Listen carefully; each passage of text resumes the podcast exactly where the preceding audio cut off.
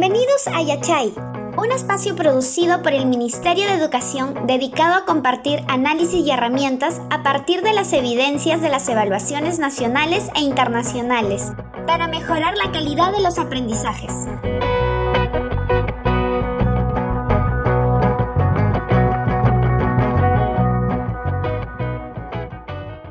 Desde el 2014, el Ministerio de Educación realiza diferentes acciones para garantizar y promover la participación de estudiantes con discapacidad en las evaluaciones nacionales de logros de aprendizaje. Hoy para contarnos sobre estas acciones que se están implementando, se encuentra con nosotros Patricia Soto, especialista de la Oficina de Medición de la Calidad de los Aprendizajes del Ministerio de Educación. Hola Patricia, ¿cómo estás? Bueno, encantada de estar aquí con ustedes compartiendo un poco de información al respecto. Cuéntanos, ¿por qué es necesario evaluar a los estudiantes con discapacidad? En el Ministerio de Educación nosotros apostamos por una educación inclusiva y consideramos importante incluir a toda la diversidad de la población estudiantil, entre ellos a los estudiantes con discapacidad. Para ello, desde las diferentes direcciones del Minedu se realizan acciones y estrategias para lograr una inclusión efectiva. La evaluación, como tú sabes, es parte del proceso educativo y estamos convencidos de que es necesario que todos los estudiantes con discapacidad, incluido en, en EBR, participen en la evaluación y demuestren en igualdad de condiciones los aprendizajes que han alcanzado. Asimismo, estos resultados nos brindan una información valiosísima e importante para los maestros, directores, así como también para otras instancias del MINEDU, para poder desplegar acciones y asegurar que estos estudiantes sigan aprendiendo. ¿Cómo nos aseguramos de que se den las condiciones de accesibilidad para que puedan darse las evaluaciones de sistema? En la UMC tenemos que asegurarnos de brindar las condiciones de accesibilidad durante el proceso de las evaluaciones de sistema. Para ello hemos realizado las siguientes acciones. En primer lugar, implementar un sistema de registro nacional de estudiantes con discapacidad que es conocido por muchos maestros y directores como el RENE. Luego, eh, brindamos pruebas con acomodaciones y modificaciones para los estudiantes con discapacidad según ellos lo requieran. Otra acción también importante es de brindarles materiales eh, durante esta aplicación ¿no? Son materiales específicos y eh, esto nos permite que los estudiantes puedan tener las condiciones necesarias para rendir la prueba. Otro aspecto importante es otorgarle el acompañamiento de un aplicador solo para el estudiante con discapacidad durante toda la aplicación de las pruebas. Cuéntanos cómo la UMC identifica la cantidad de estudiantes con discapacidad que hay en las escuelas de educación básica regular. Esta pregunta es muy importante y justo aquí entra a tallar el sistema de registro nacional de estudiantes con discapacidad. ¿no? Creemos que para brindar una adecuada atención a los estudiantes con discapacidad durante estas evaluaciones es importante conocer quiénes son, dónde están, qué necesitan de una manera específica. Si bien es cierto, contamos con el CIAGIE, que nos brinda una información sobre los estudiantes que están incluidos en EBR, el RENE nos va a brindar una información un poco más detallada y específica. Por ejemplo, este, podemos conocer el tipo o grado de discapacidad que tiene el estudiante, los materiales que utiliza frecuentemente en el aula para sus aprendizajes. También nos puede dar información sobre los sistemas de comunicación que maneja. Por ejemplo, si un estudiante tiene discapacidad visual, podrá señalar si utiliza el sistema braille para escribir y leer. O si un estudiante, por ejemplo, tiene discapacidad auditiva, podrá señalar que utiliza la lengua de señas para comunicarse. Toda esta información es valiosa para nosotros y así poderle brindar estos requerimientos que él necesita. ¿Cómo se garantiza entonces la participación de los estudiantes con discapacidad ya en las evaluaciones? Has contado que ya identifican primero con el RENE cuántos estudiantes hay. Entonces, ahora en la aplicación de la prueba, ¿cómo garantizamos que los estudiantes con discapacidad estén presentes en esta evaluación? Primero creemos que es muy importante atender a todos los estudiantes con discapacidad incluidos en EBR. Por eso, desde el 2015 aproximadamente, realizamos adaptaciones en los instrumentos, es decir, las pruebas, y también en los procedimientos de aplicación. Esto según las necesidades que han registrado los estudiantes en RD y les brindamos los materiales que requieren para que puedan demostrar sus aprendizajes. De esta manera aseguramos estas condiciones de accesibilidad y ajustes razonables para cada uno de los estudiantes con discapacidad. Por ejemplo, las pruebas con adaptaciones del tipo acomodación para los estudiantes con ceguera, la hacemos en sistema braille o de lectura asistida en caso de no haber aprendido el braille. Otra acomodación, por ejemplo, es brindarles pruebas en macrotipo para estudiantes que tienen baja visión. Esta prueba, por ejemplo, se caracteriza por tener un tamaño de letra mucho más grande y colores más, más intensos. Usamos, por ejemplo, el Arial 24 y en, el negro intenso, para que el estudiante con esta discapacidad pueda leer fácilmente. Bueno, mientras eh, para los estudiantes con discapacidad intelectual, por ejemplo, nosotros hacemos pruebas modificadas. Estas pruebas están diferenciadas, dirigidas a estudiantes con discapacidad intelectual que ya aprendieron a leer y otras dirigidas a aquellos estudiantes que recién se están iniciando en el proceso de la lectura. Entonces, esta variedad de instrumentos con acomodaciones y modificaciones nos van a asegurar de que estos estudiantes puedan rendir y demostrar sus habilidades, demostrar los aprendizajes que han alcanzado. ¿Qué otras acciones más implementan? Mencionaste que, por ejemplo, hay un aplicador durante la prueba.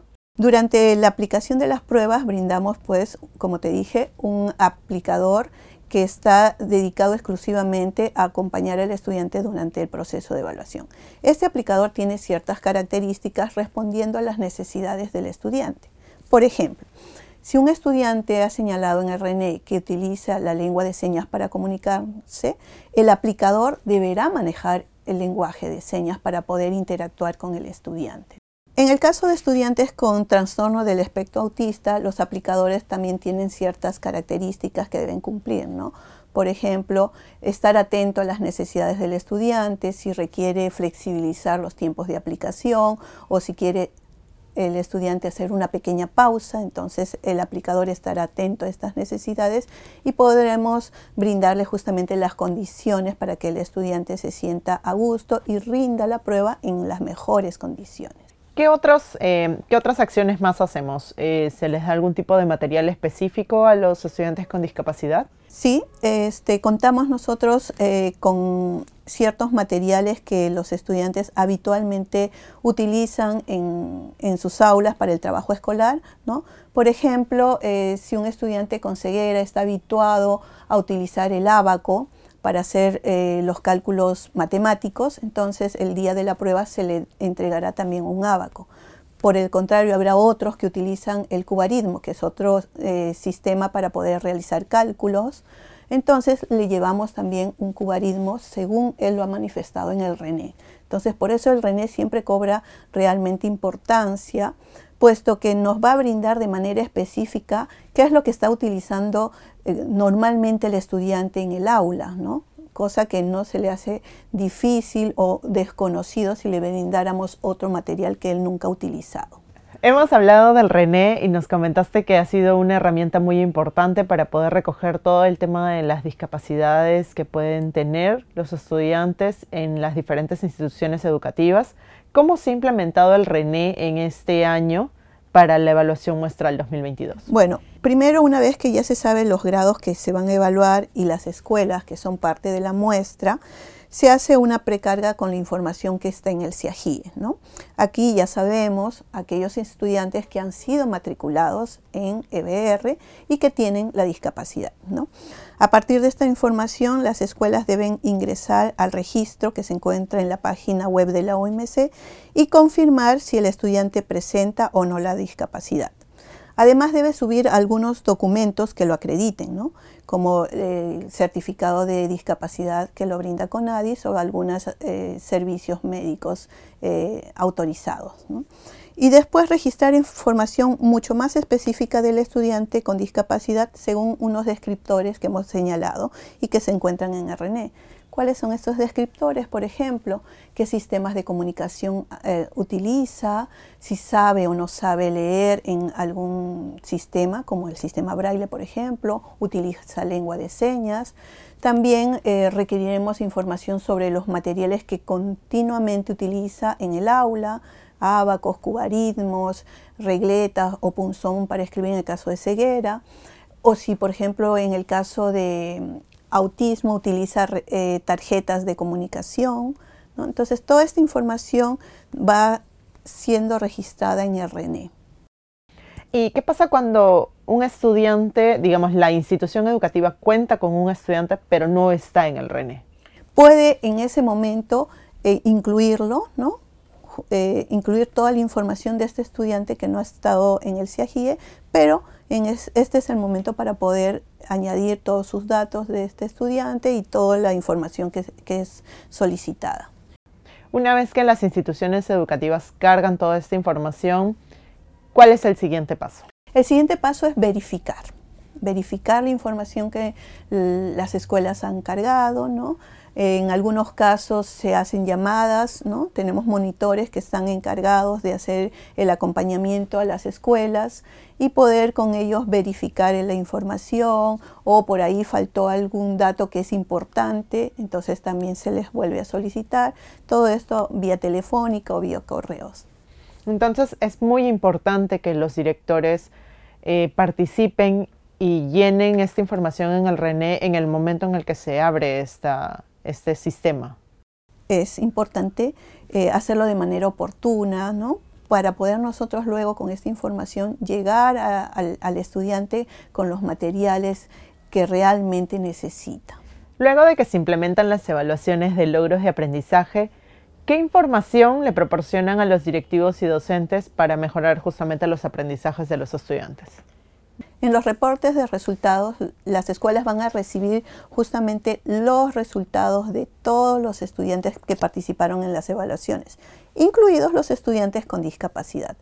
Esta información es útil sobre todo para el maestro, pues le permite conocer qué aprendizajes lograron sus estudiantes y qué otros aprendizajes requieren ser reforzados. ¿no? Eso le permitirá realizar estrategias adecuadas y también poder mirar su práctica y justamente adecuarla, reajustarla o innovarla si es necesario. ¿Qué información puede encontrar además el docente o director con estudiantes con discapacidad en la plataforma de la UMC o en alguna otra plataforma del Minedu? En la página web de la UMC está la sección referida a evaluaciones de logros de aprendizaje de los estudiantes con discapacidad. Aquí justamente pueden encontrar estos reportes con los resultados de las evaluaciones censales y muestrales de los años 2016, 2018 y 2019. Mientras que en la página web de Perú Educa, los docentes, directivos y también personas interesadas pueden acceder a cursos virtuales relacionados con la temática de discapacidad que les pueda ser útil en el aula. Muchas gracias, Patti, por brindarnos información sobre cómo se han llevado a cabo y cómo se van a llevar a cabo las evaluaciones de logros de aprendizaje, incluyendo a los estudiantes con discapacidad. Te agradecemos mucho por tu participación el día de hoy, por conversar con nosotros y queremos recordarles a los docentes que puedan visitar la página web de la UMC donde van a encontrar estudios y reportes que les brindan información sobre evaluaciones anteriores para poder conocer un poco más y mejorar también el trabajo que realizan en aula.